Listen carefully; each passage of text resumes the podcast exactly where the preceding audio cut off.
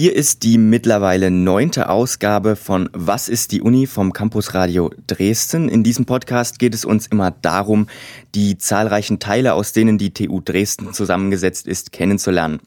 Das Ganze machen wir einmal im Monat. In den vergangenen Folgen hat Jan Wetzel unter anderem mit dem Senat, mit dem ZIH oder mit dem Stura gesprochen. Heute ist bei mir im Studio Professor Dr. Thomas Köhler. Er ist der Direktor des Medienzentrums der TU Dresden. Guten Tag. Guten Tag. Schön, dass Sie Zeit gefunden haben. Wie wird man denn eigentlich der Direktor des Medienzentrums an der TU Dresden? Das ist eine gute Frage. Der Direktor des Medienzentrums wird entsprechend der Ordnung, die das Medienzentrum hat, bestellt und zwar durch die Hochschulleitung. Es muss sich dabei um einen Hochschullehrer oder eine Hochschullehrerin handeln. Und äh, ich selbst bin Direktor äh, geworden, indem ich durch den äh, Rektor ernannt wurde, war vorangehend bereits für drei Jahre circa Direktor einer der beiden Vorgängereinrichtungen des Media Design Center. Und äh, im Jahre 2008 ist das Medienzentrum der TU Dresden gegründet worden aus den beiden Vorläufereinrichtungen Audiovisuelles Medienzentrum und Media Design Center. Und zu diesem Zeitpunkt bin ich dann auch Direktor des Medienzentrums geworden. Sie haben gerade schon angesprochen, dass man ja eine Lehrkraft an der TU Dresden, also eine Professur haben muss, also Professor sein muss. Was, für was sind Sie denn Professor eigentlich? Ich bin an der Fakultät Erziehungswissenschaften tätig, äh, am Institut für Berufspädagogik und berufliche Didaktiken. Und dort äh, ist mein Fachgebiet Bildungstechnologie. Der Begriff klingt äh, einerseits ingenieurwissenschaftlicher, als er vielleicht interpretiert wird. Andererseits äh, sind aber auch tatsächlich viele technologische Fragen dabei. Es geht um den Einsatz von ja, Online- und Medientechnologien für Fragen des Lehrens, des Lernens, der Wissenskooperation. Und äh, insofern interessieren mich also beide Seiten, die digitalen Werkzeuge, äh, aber auch äh, die Frage, wie die Nutzer, in diesem Fall eben Lernende und Lehrende, insbesondere aber auch Wissenschaftler und andere Akteure damit umgehen. Also eine Disziplin, die sich zwischen äh, sozialen und technischen Wissenschaften ansiedelt. Und Sie unterrichten da auch? Ich unterrichte und da auch, ja. Gerade heute hat äh, für mich das Sommersemester sozusagen begonnen, äh, um genau zu sein, gestern schon mit einer ersten Vorlesung online. Da war ich aber selbst zu einer Projektverteidigung in Berlin und äh, insofern habe ich aus der Not eine Tugend gemacht und in dem Fachgebiet passt das gut dazu, die einführende Veranstaltung in Form eines Videos bereitgestellt und dieses dann an die Studierenden verteilt. Das hat zumeist auch geklappt gehabt, aber dann mussten wir noch ein bisschen was korrigieren, weil eine Lerngruppe nicht eingeladen war. Also das sind so die täglichen Routinen und äh, ich unterrichte auch, das Fachgebiet heißt eben auch Bildungstechnologie. Die Studiengänge, die davon profitieren, wo wir eingebunden sind, sind einmal das berufliche Lehramt. Also diejenigen, die Berufsschullehrerinnen oder Berufsschullehrer werden, studieren das äh, als eines der Fächer in dem allgemeinen pädagogischen Bereich. Es gibt aber auch weitere Studierende. Heute die Gruppe der Studierenden ist zum Beispiel aus dem Studiengang Weiterbildungsforschung und Organisationsentwicklung. Das ist ein Masterstudiengang. Studierende kommen nicht konsekutiv zu uns. Also es gibt keinen Vorlauf äh, voranlaufenden Bachelorstudiengang, sondern sie steigen dann direkt in diesen Master ein. Und äh, ich betreue dort äh, unter anderem äh, ein Modul zum Thema ähm, Lernen und Lernen in der Weiterbildung. Also ähm, da geht es dann darum zu verstehen, wie man dann Wissen vermitteln kann, eben in, in, in Phasen der äh, Qualifikation, die nichts mit den äh, Institutionen Schule und Hochschule zu tun haben oder Berufsschule zu tun haben. Sie haben es ja auch gerade schon angesprochen mit Ihrer Vorlesung über Video. Ähm, das ist auch eine Aufgabe, die das Medienzentrum macht, soweit ich weiß. Ja, das ist korrekt. Ähm, das Medienzentrum ist eine zentrale wissenschaftliche Einrichtung. Wir gehören also als Medienzentrum nicht zur Fakultät, selbst wenn ich als Professor äh, zur Fakultät Erziehungswissenschaften gehöre, sondern wir sind zentral der Hochschule zugeordnet. Das heißt, wir äh, erhalten unsere Aufgaben beziehungsweise äh, koordinieren uns auch mit der äh, Hochschulleitung, insbesondere dann dort der Prorektorin für Bildung und Internationales, Frau Professor Straringer, die unserem Beirat, dem Multimedia-Beirat vorste vorsteht. Und äh, als Serviceeinrichtung stellen wir Technologien, aber auch Beratung und Kompetenzen bereit rund um den Einsatz von digitalen äh, Medien. Ich will das mal so reduzieren auf den Begriff digital und online, äh, weil das mittlerweile der Standard ist. Auch das Campusradio sendet ja auf diesen Formaten und äh, oder über diese Kanäle. Und äh, dort versuchen wir also die erforderliche Unterstützung zu geben, damit äh, die Akteure an der Hochschule damit auch sicher umgehen können. Und äh, was im Einzelfall dann mit einem kleinen Projekt vielleicht beginnt, führt bei Technologien und bei Szenarien, die äh, ja, dann auch sich als nützlich herausstellen, oft dazu, dass es äh, von einer sehr großen Nutzergruppe aufgegriffen wird und muss dann natürlich auch in einem Betrieb rund um die Uhr bereitgestellt werden und mit entsprechenden Trainingsprogrammen für das Hochschulpersonal begleitet werden. Ähm, nun sind Sie ja nicht nur Hochschuldozenten ähm, äh, da angestellt bzw. arbeiten für das Medienzentrum. Wer, wer, wer, aus wem besteht denn das Medienzentrum? Wer arbeitet denn da? Also wir haben äh, eine größere Zahl von studentischen, technischen und wissenschaftlichen Mitarbeiterinnen und Mitarbeitern. Die äh, Personengruppe umfasst so zwischen 70 und 90 Personen zurzeit. Ähm, wir sind äh, von der Qualifikation her äh, vielen Fachrichtungen zuzuordnen. Das sind eben nicht bloß Pädagogen und Medientechnologen, sondern sind äh, auch ähm, ja, Bildungswissenschaftler, Sozialwissenschaftler, Wirtschaftswissenschaftler, Informatiker, Medieninformatiker, ähm, Gestalter, ähm, aber auch äh, Verwaltungsfachleute äh, und natürlich äh, Mitarbeiterinnen äh, und Mitarbeiter, die eine gestalterische äh, oder eben eine medientechnische Ausbildung haben, also Medientechniker. Und ähm, das habe ich sicherlich einige vergessen. Wir haben auch zwei Geografen dabei, interessanterweise. Ähm, also wir haben viele Disziplinen, die wir abdecken. In der Regel äh, ist es so, dass äh, die Qualifikation für eine einzelne Tätigkeit äh, erforderlich ist, sei es eine gewerblich-technische Ausbildung oder eben eine akademische Ausbildung. Manchmal ist es aber gar nicht so eindeutig, wie jemand zu diesem, dieser Qualifikation kommt. Man darf nicht vergessen, dass die Technologien, die wir zurzeit einsetzen, online und ähm, internetbasiert äh, und digital insbesondere sich dadurch auszeichnen, dass sie äh, neben dem technischen Format äh, vor 20 Jahren so nicht existiert haben. Berufsleben dauern oft länger und insofern äh, kann man nicht davon ausgehen, dass man also Fachkräfte hat, die zum Beispiel eben ein entsprechendes Hochschulstudium schon vor 30 Jahren haben absolvieren können. Also es sind oft auch biografische äh, Verläufe zu beobachten, was ich natürlich als Bildungswissenschaftler dann auch ähm, glaube ich, ganz gut im Blick habe, dass äh, die, die sich dadurch auszeichnen, dass es äh, Veränderungen gibt, dass man sozusagen in seiner Qualifikation, in seiner Kompetenz mit der Entwicklung der Technologie sich auch selbst äh, entwickelt, verändert. Und insofern haben wir viele Personen, die auch durchaus für mehrere Fachgebiete dann stehen, die vielleicht aus der Naturwissenschaft kommen oder aus der technischen Wissenschaft und dann eine zusätzliche pädagogische Qualifikation haben oder die äh, mit einer Technologie begonnen haben, die vielleicht im äh, Fernmeldebereich liegt und äh, jetzt mit einer weiteren Technologie, die eher im Bereich der Medienproduktion in digitalen Formaten äh, einhergeht, äh, sich äh, dann im Augenblick auseinandersetzen. Also die Gruppe des Fachpersonals ist breit aufgestellt und glaube ich auch sehr gut qualifiziert, um diese Aufgaben und vor allen Dingen auch die Dynamik der anstehenden äh, Aufgaben in dem Feld, der, für das das Medienzentrum verantwortlich ist, äh, auch äh, zu bedienen. Es gibt regelmäßige äh, personelle Veränderungen. Wir sind einerseits in den letzten Jahren relativ stark gewachsen durch eine Vielzahl von äh, kleineren und größeren Entwicklungs- und Forschungsprojekten. Äh, andererseits äh, ist es so, dass äh, wir auch viele studentische Mitarbeiterinnen und Mitarbeiter haben, die im Rahmen ähm, der ja, Bachelor- oder auch Masterphase ähm, ihre ähm, Anstellung bei uns suchen, zum Beispiel studienbegleitend tätig zu sein. Und äh, dadurch kommen natürlich auch neue Impulse. Manchmal entwickelt sich daraus dann auch eine weitergehende äh, Beschäftigung. Das heißt, über ein Projekt oder über eine Qualifikationsarbeit gibt es dann auch längere Zeiträume, äh, die sie bei uns verbleiben und andere verlassen uns dann wieder. Also es gibt eine gewisse Dynamik, was natürlich auch eine Chance ist, dann auch ähm, die Qualifikation zu suchen, ähm, die die tatsächlich erforderlich sind, äh, ohne dass man äh, das in jedem Fall schon fünf oder zehn Jahre im Voraus bestimmen kann. Ähm, Sie haben jetzt auch schon von Entwicklung gesprochen und das ist ja gerade das Medienzentrum arbeitet ja in einem Bereich, der sich ähm, sehr, ja, der sehr stark wandlungsfähig ist und sich wandelt. Da würde ich vielleicht ganz gerne kurz was über die über die Geschichte des Medienzentrums erfahren. Sie haben gerade schon angesprochen, im Jahr 2008 aus zwei Vorgängerinstitutionen ähm, entstanden aus dem audiovisuellen Medienzentrum. Genau. Und was war das zweite?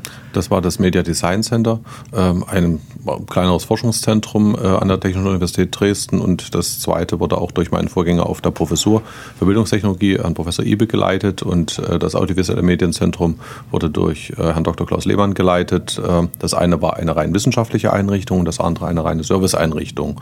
Und äh, während das Media Design Center eher einen äh, Kontext ähm, ja, des E-Learning bedient hat, also ähm, Ende der 1990er Jahre gegründet, äh, ist das äh, Audiovisuelle Medienzentrum mit einer deutlich längeren Vergangenheit ausgestattet und äh, hat sich insbesondere der Formate, also Campus-Infrastrukturen für die Lehrräume, Foto, Video ähm, und ja, ich hoffe, dass ich jetzt nichts vergesse, also äh, klassische analoge Formate bedient. Zu dem Zeitpunkt, als ich Direktor wurde, war es aber schon so, dass die Fotografie komplett auf digital umgestellt war.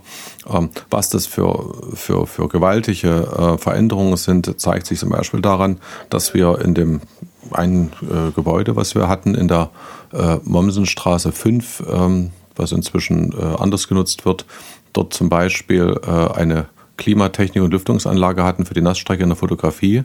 Ähm, die war Anfang der 1990er Jahre eingebaut worden und wir haben sie dann äh, so 2010 ungefähr wieder 2010 ungefähr wieder ausgebaut, äh, als das Gebäude äh, weiterentwickelt wurde. Das heißt also, die Nachhaltigkeit dieser Technologien betrug an der Stelle keine 20 Jahre.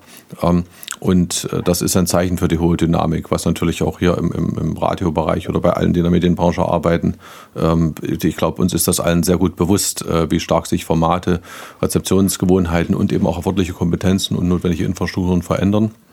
Und äh, da versuchen wir Schritt zu halten. Eigentlich äh, reicht das auch nicht, sondern als Medien. Ähm, ja, Forschungszentrums versuchen wir eher Trends zu setzen, beziehungsweise die so frühzeitig zu detektieren, dass wir auch sinnvolle Entscheidungen für die gesamte TU an dieser Stelle empfehlen und äh, treffen können. Und da hilft uns natürlich diese äh, Historie auch, äh, weil wir auch äh, sozusagen den digitalen Wandel, äh, den medialen Wandel äh, hin zur Digitalisierung und die sich verändernden Nutzungsgewohnheiten ganz gut im Blick haben.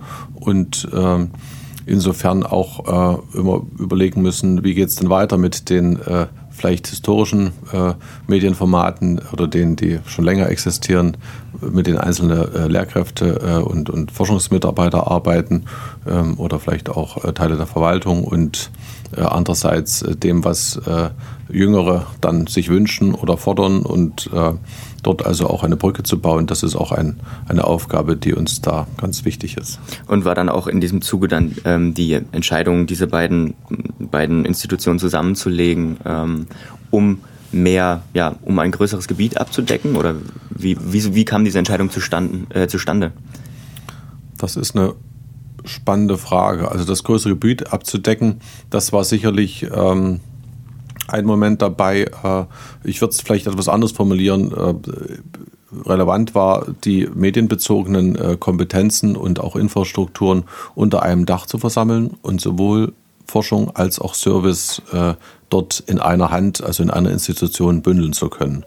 Einerseits, andererseits muss man sagen, die TU Dresden ist eine vergleichsweise große Hochschule, ja, also Studierendenzahl eine der größten technischen Universitäten Deutschlands. Das führt natürlich auch dazu, dass wir als Organisation eine andere Binnendifferenzierung haben als vielleicht die benachbarte Fachhochschule oder eine Universität mit einem anderen Profil. Und äh, das gibt äh, die Möglichkeit, aber auch die Notwendigkeit, dass man dann auch in diesen äh, im Bereich dieser zentralen äh, Services äh, eine Differenzierung vornimmt, die andere sich eben, die an anderer Stelle nicht erforderlich wäre. Und äh, da ist dann die Frage, äh, wer sind unsere Partner, wodurch zeichnet sich die Hochschullandschaft aus und äh, welche weiteren Instanzen oder Institutionen gibt es. Und da ist jede Hochschule äh, besonders, ab einer bestimmten Größe würde ich sagen. Ähm, wir sind ja kein Bereich, wir sind kein Institut, was der Lehrer verpflichtet ist. Ja, das ist an der Universität Leipzig ein bisschen anders. Äh, das ist auch zum Beispiel an der Fachhochschule mit weiter anders. Äh, in Leipzig gibt es medienpädagogische Angebote, die aus dem Medienzentrumsbereich äh, kommen. In Mittweida wiederum ist es stärker mit der Technologieausbildung, Medientechnikausbildung verschränkt und wir wiederum haben, wie gesagt, keinen Lehr- äh, Angebot, sondern machen ausschließlich äh, Fort- und Weiterbildung eigentlich für das Hochschulpersonal zu den Themen E-Learning und so weiter, wo das erforderlich ist, Nutzung von Web-Services. Und ähm, wir haben aber äh, benachbarte Einrichtungen, mit denen wir dann ganz gut zusammenarbeiten. Auf der einen Seite ist es das äh, Zentrum für äh, Informationsdienste und Hochleistungsrechnen, das ZDH. Auf der anderen Seite ist es die SLOB, die genau genommen gar nicht zur ähm, TU Dresden gehört, sondern ja als Staatslandesuniversitätsbibliothek eine eigenständige Einrichtung, mittlerweile Landesbetrieb in Sachsen ist. Und so sieht man dann schon auch, dass wir eine differenzierte Landschaft haben und man dann von so einer Perspektive aus auch schauen kann, wo passt denn auch welches Format am besten dazu. Und die Entscheidung war 2008, äh, dass eben die äh, verschiedenen Formate der Medienproduktion und auch der Medienforschung äh, am ehesten in diesem Medienzentrum, was ja auch als Wort sozusagen die Schnittmenge zwischen audiovisuellem Medienzentrum und englischsprachig Media Design Center ähm, darstellt, ähm, ist und das, glaube ich, war eine sehr gute Entscheidung. Wir haben dann über die äh, letzten Jahre hinweg die äh, Struktur äh, auch etwas weiterentwickelt, also die, der, dieses Zentrums äh, und äh, zum Beispiel eben die Fachabteilungen, die äh, vorher existierten beziehungsweise noch nicht so profiliert waren, als eine Art untergeordnete Struktur entwickelt. Und ähm, da kann ich vielleicht was auch zur Geschichte sagen. Ähm, wir hatten also bis sozusagen zum Jahreswechsel äh, fünf Fachabteilungen, ähm, die ich vielleicht kurz einführen kann, wenn das nicht so ausführlich wird. Nee, das äh, wäre meine nächste Frage gewesen. Wunderbar. Ich versuche das mal äh, alphabetisch zu machen. Wir hatten äh, als erstes die Fachabteilung audiovisuelle Medien, also äh, Betrieb von äh, Lehrräumen, Videoproduktion, ähm, als die klassischen Formate angesiedelt im Wesentlichen im Hörsaalzentrum. Ähm, diese äh, Fachabteilung existiert jetzt im Augenblick in, nicht mehr in dieser Form, sondern wir haben ähm, eine äh, sozusagen Neukonfiguration vorgenommen. Die Fachabteilung heißt äh, Lehr- und Lernräume.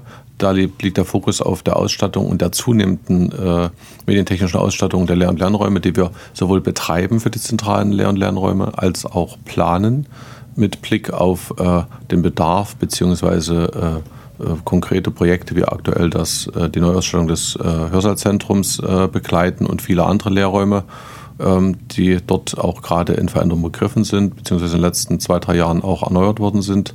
Ähm, was sich dabei zeigt, ist, dass die technologische ähm, die medientechnologische Ausstattung deutlich zunimmt, wo früher vielleicht ein Overhead-Projektor vorhanden war, ist inzwischen in der Regel eine ganz andere Anforderung da an auch digitaler, an digitale Projektionstechnik auch, auch andere audiovisuelle Technik äh, ist vorhanden. Also das ist sozusagen ein Bereich, der äh, sein Profil da geschärft hat. Äh, die äh, bisherige äh, Abteilung Mediendesign ähm, ist die Abteilung Mediendesign und Produktion ähm, mit Standorten in der Strelner Straße, in dem Bürogebäude und äh, auch im Hörsaalzentrum.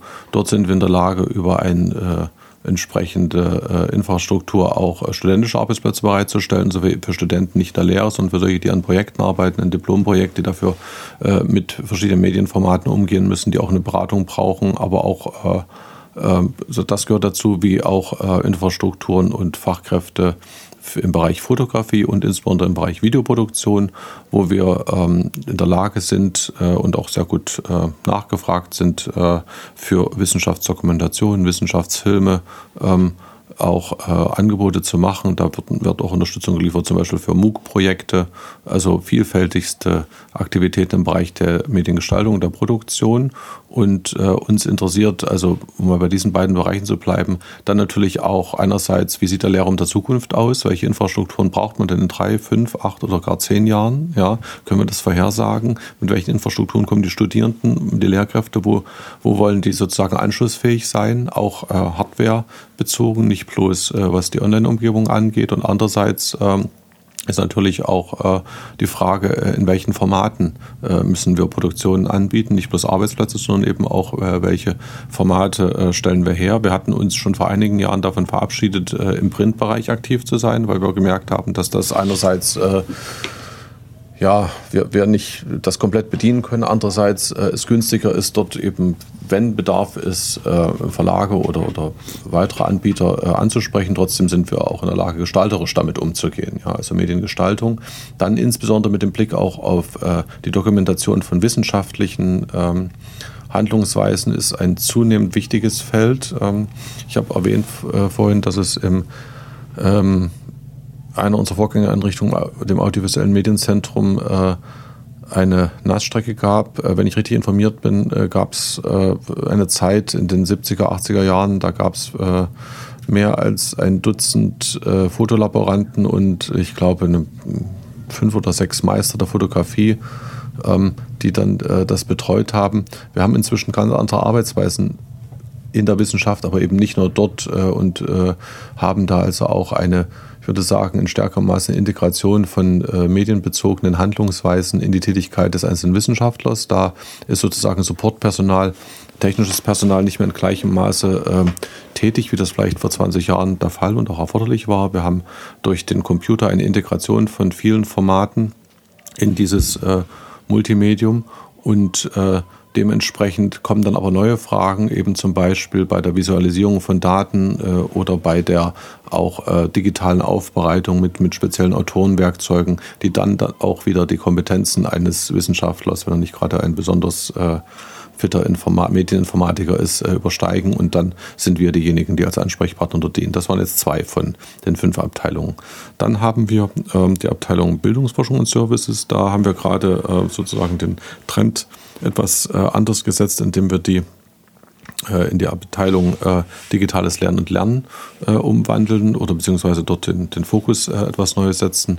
Äh, das grenzt sich von den für die Lehrräume Verantwortlichen ab, indem dort eben weniger die technischen, physischen Infrastrukturen geplant werden, sondern softwareseitig die Lernplattform zum Beispiel, Opal hier über das Bildungsportal Sachsen eingekauft, angeboten und auch betreut wird. Da werden eine Reihe von Projekten auch äh, begleitet, äh, wo es darum geht, wie Lernmaterialien oder Lehrmaterialien von Dozenten für Lehrveranstaltungen bereitgestellt werden, didaktisiert werden. Da gibt es auch sehr spezielle Anforderungen.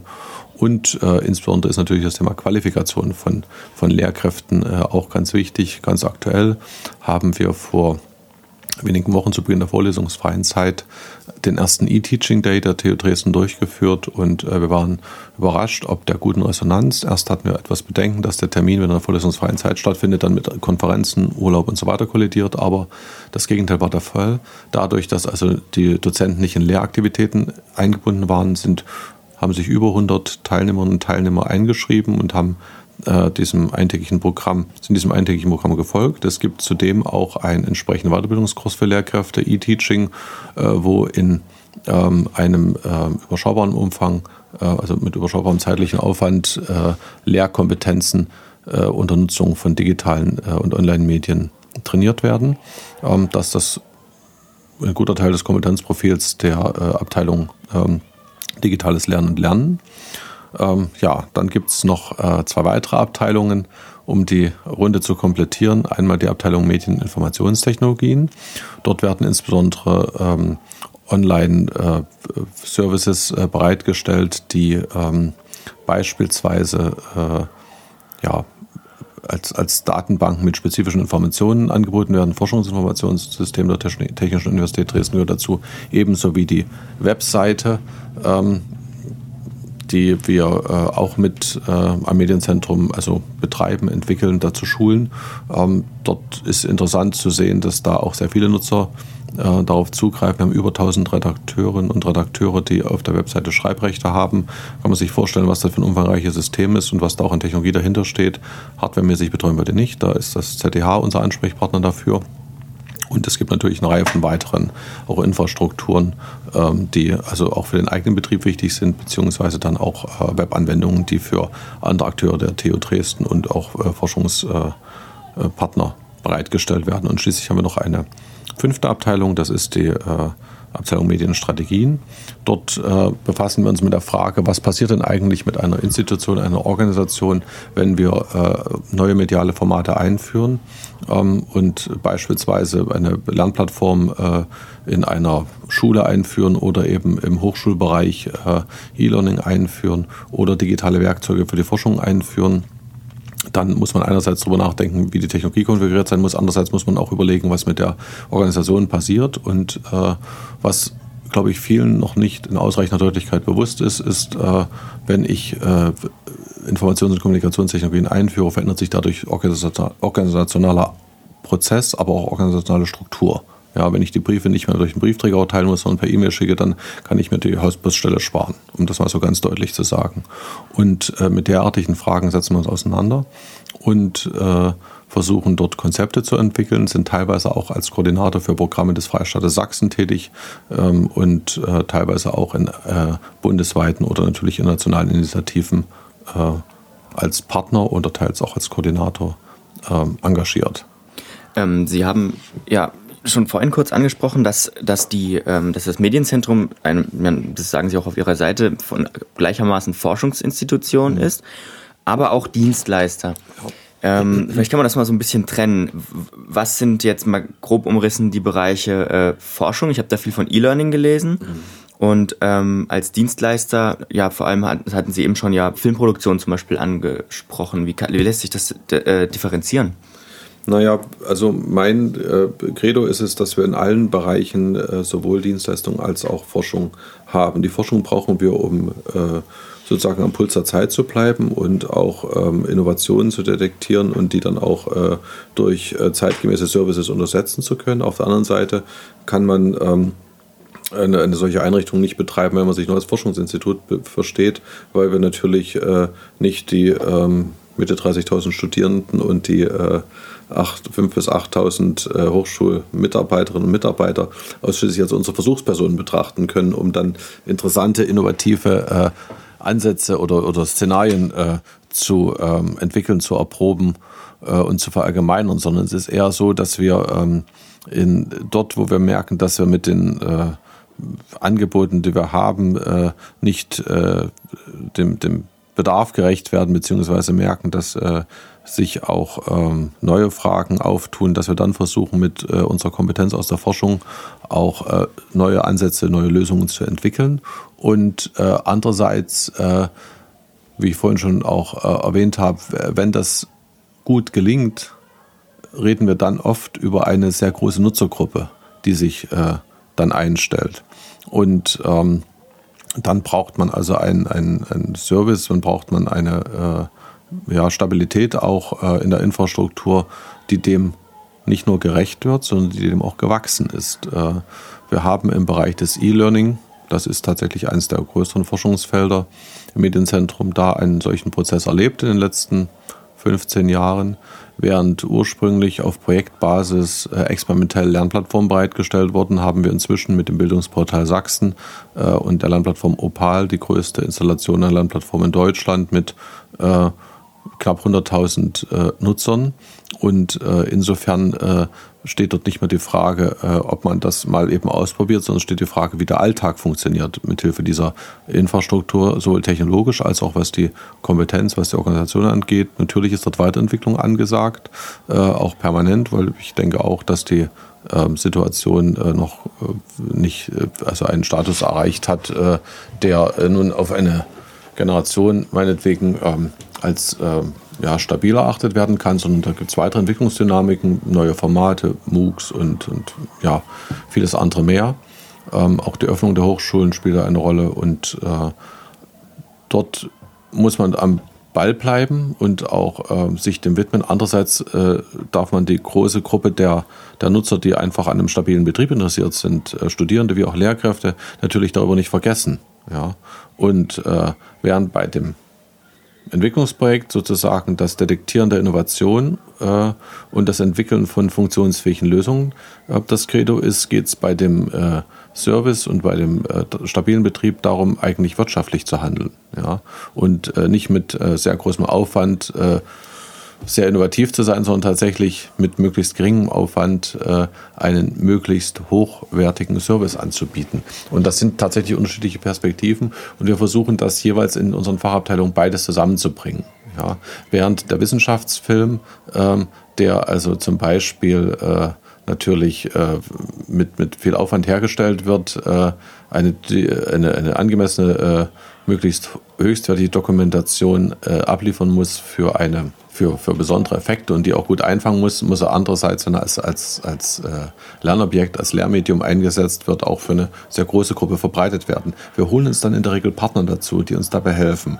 Wenn Technologien ja, aus den Kinderschulen erwachsen sind, sozusagen der Forschungsbedarf nachlässt, äh, manches betreiben wir selbst, aber manches geben wir als TU auch aus der Hand, weil wir eben nicht für jeden auch äh, Medien äh, Service äh, die passende Instanz sind. Die Lernplattform zum Beispiel betreiben wir nicht an der TU Dresden. Dafür haben wir mit anderen Hochschulen des Freistaates die Bildungsportal Sachsen GmbH gegründet, also einen eigenen Systembetrieb und ich habe das Beispiel Videoproduktion gebracht. Äh, wir produzieren natürlich, aber den Vertrieb und äh, auch die Distribution an die Schulen zum Beispiel übernehmen dann äh, Partnerfirmen, beispielsweise äh, FEU in München wo dann, über die dann Lehrfilme vertrieben werden. Also insofern sind, sehen wir uns auch als Teil in einer medialen Wertschöpfungskette und äh, ich bin mir sicher, dass das eine sicherlich eine kluge Perspektive ist, ähm, weil wir einerseits in der Situation sind, dass wir uns nicht auf ein einzelnes Produkt konzentrieren können, sondern sozusagen eine Vielfalt, eine Multimedialität äh, bedienen müssen. Das erwartet die Hochschule von uns, dass wir eben nicht bloß für E-Learning oder bloß für Webservices oder bloß für ähm, Lehrraumausstattung oder bloß für Videoproduktion oder Strategieberatung einstehen, sondern äh, dass wir auf vielen Feldern uns äh, bewegen und äh, andererseits äh, gibt es dadurch auch eine ganze Menge Synergien zwischen diesen verschiedenen medialen Entwicklungen. Da kann man manches, was man im E-Learning beobachtet hat, dann vielleicht auf, auf Digital Science äh, übertragen oder manches, was aus der Videoproduktion be äh, bekannt ist, vielleicht im, im Kontext von MOOCs wiederfinden. Das ist also sehr vorteilhaft, aber trotzdem müssen wir immer auch schauen, wo wir dann die Grenze ziehen und sagen, dort sind andere ähm, schneller besser ausgestattet oder eben auch kostengünstiger und äh, dann spätestens dann soll die Entscheidung fallen. Das ist ein Thema, was wir nicht selbst in der Hand halten, sondern mit Partnern bearbeiten. Sie haben jetzt gerade schon öfter den Begriff MOOCs angesprochen. Was ist das eigentlich? MOOCs heißt ähm, also M-O-O-C, MOOC Massive Open Online Course. Das sind ähm, videobasierte Lehrformate, die eingesetzt werden oder angeboten werden für eine äh, Gruppe von äh, Lernenden, die sehr groß sein kann, deswegen dieses Massive und die äh, institutionsunabhängig äh, in der Regel ähm, das auch äh, aufgreift, äh, deswegen Open. Ähm, das hat also eine Schnittstelle zu den sogenannten Open Education Resources, also Lernobjekte, äh, Wissensobjekte, die frei verfügbar sind und die Diskussion, die sich gerade darum dreht, ist, inwieweit diese den stationären Hochschul- oder Bildungsbetrieb äh, verändern werden, dadurch, dass wir alle mittlerweile ja doch gewohnt sind, dass wir unsere Wissensbedarfe online gestützt decken und ähm, dort tatsächlich ähm, auch sehr oft auf Angebote zurückgreifen, äh, die äh, von wo uns eigentlich relativ egal ist, wo sich der Anbieter gerade befindet, wo er herkommt. Natürlich wollen wir, legen wir Wert auf Qualität und Reputation, aber es ist egal, ob das die, die Universität in Leipzig ist oder ob das die in Freiberg ist oder ob das vielleicht auch eine ist, die in, sich wo ganz anders befindet, äh, außerhalb Europas. Da spielen teilweise kulturelle Kompetenzen eine Rolle, um solche Grenzen nehmen zu können. Aber letztlich ist es egal, woher das Video dann kommt oder woher das Lehrangebot kommt. Äh, das äh, würde ich dann äh, auf so einem Wege auch vergleichsweise unkompliziert wahrnehmen können. Also man kennt das vielleicht so von, solch, von so Angeboten wie zum Beispiel ähm, iTunes U zum Beispiel. Genau, wo man das ist genau. korrekt. Okay. iTunes U, Coursera, im Deutschen iVersity. Wir haben gestern übrigens einen Preis gekriegt.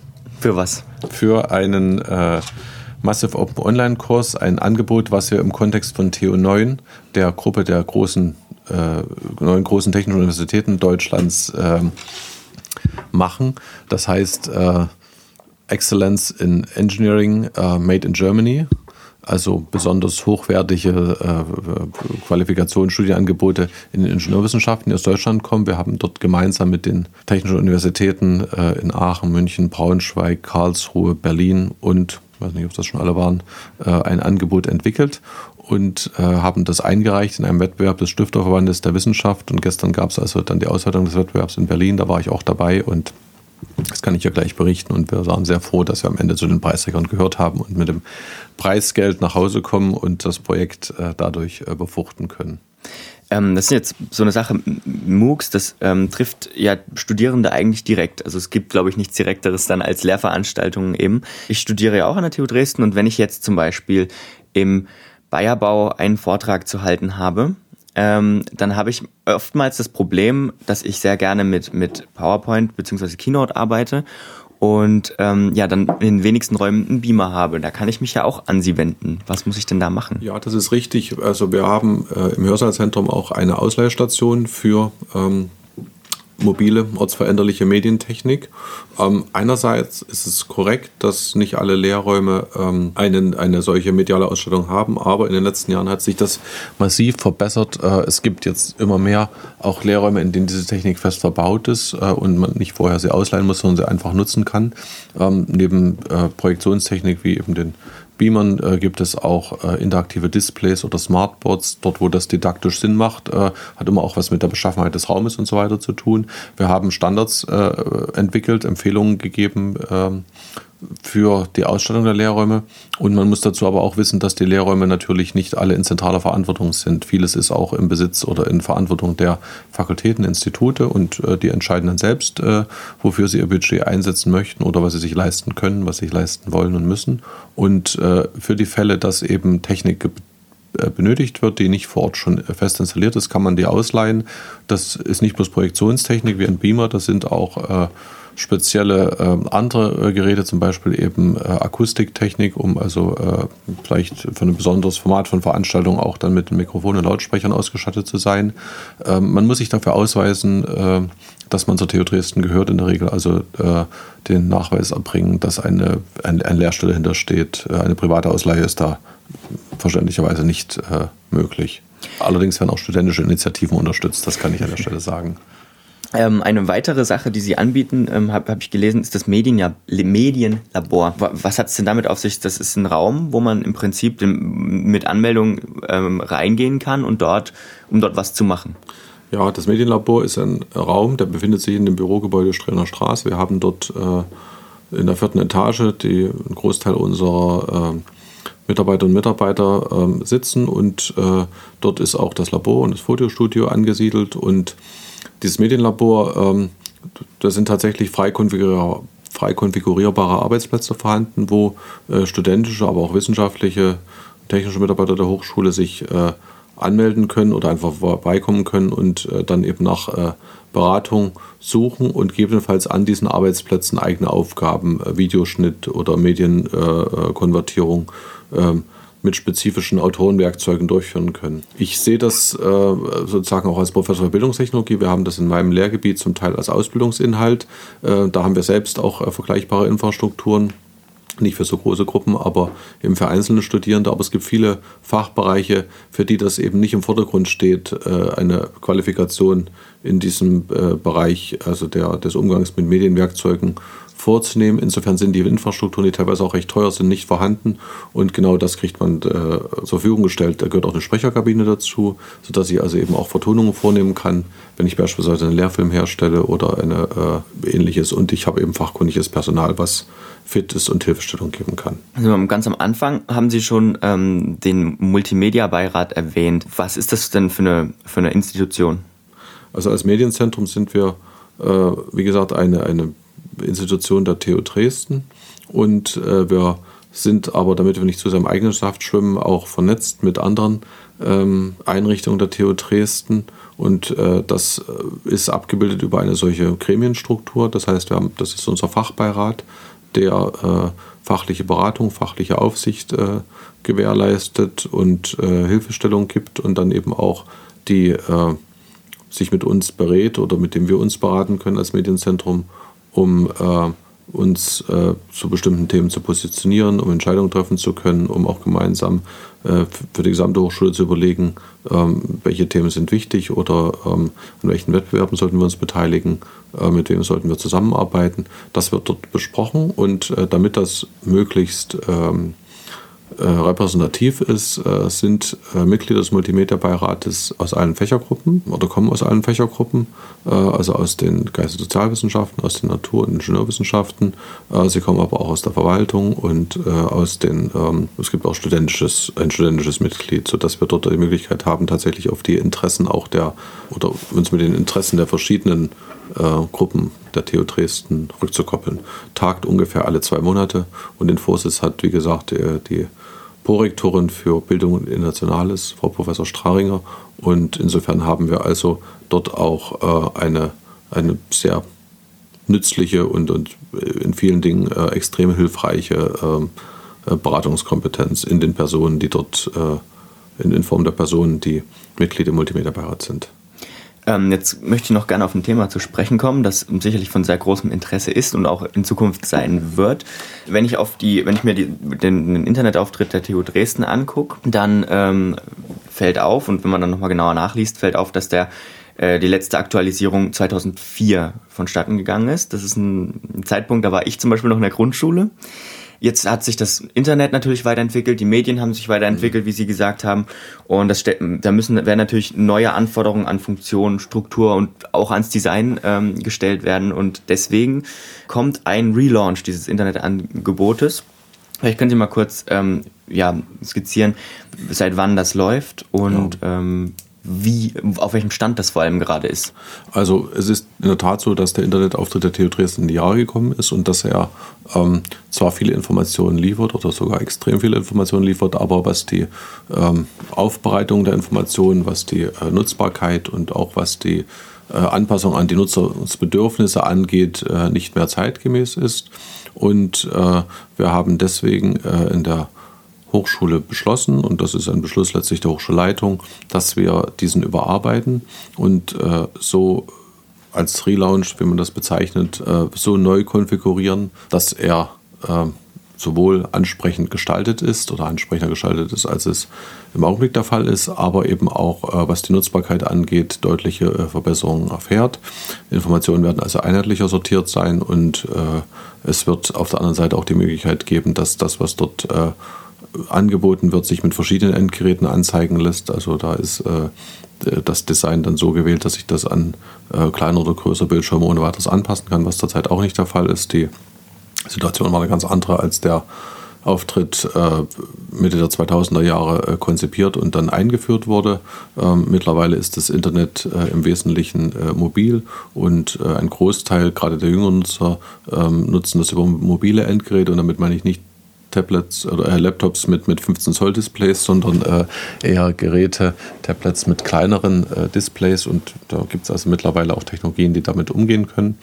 Und äh, insofern äh, ist ein solches Projekt konzipiert worden. Wichtig dabei war auch, dass äh, professionelles Know-how in Anspruch genommen wird, ähm, welches äh, von außerhalb der TU Dresden kommt. Äh, wir haben also mit einer äh, Agentur zusammengearbeitet. Das Projekt war ausgeschrieben und äh, haben uns dort ein neues Design entwickeln lassen in Zusammenarbeit mit allen Gruppen. Das hat nicht bloß der Multimedia-Beirat verantwortet, sondern da gab es tatsächlich eine äh, oder es gibt eine spezielle Taskforce, die an dem Projekt arbeitet und die hat also sehr engen Kontakt mit äh, vielen Gruppen an der Universität und hat dieses Design dann dort auch vorgestellt. Es wurde entsprechend der Wünsche der Nutzer äh, äh, weiterentwickelt und ähm, ich bin also da sehr optimistisch, dass das auch auf äh, große Zustimmung äh, stößt, wenn es äh, dann, dann für eine Breite verfügbar ist. Wir sind im Augenblick gerade dabei, die, die technologische Implementierung vorzunehmen. Das heißt, wir stellen praktisch äh, all die Formate bereit, äh, all die einzelnen Templates bereit und programmieren die,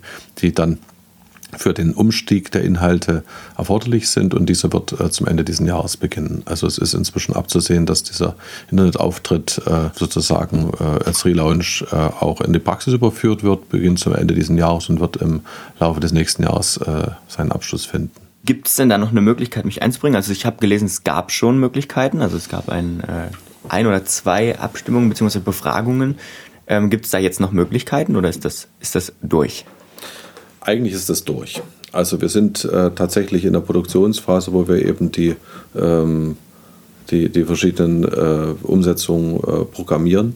Und äh, sicherlich wird es äh, noch die eine oder andere kleinere Korrektur geben, äh, aber die, die grundlegenden Entscheidungen sind getroffen und ähm, es ist ein hochkomplexer Prozess, weil wirklich ein, ein, ein, in großer Zahl da ja, Veränderungen vorgenommen werden müssen, beziehungsweise das ganze neue System aufgesetzt wird, die verschiedenen Formate erforderlich sind und eine, ähm, eine weitergehende Einflussnahme ist da im Augenblick nicht, wäre nicht sinnvoll. Zum Schluss vielleicht noch eine, eine Frage. Wie stellen Sie sich denn in Zukunft multimediales Lernen und Lernen an der TU Dresden vor? Die Zukunft. Fünf Jahre.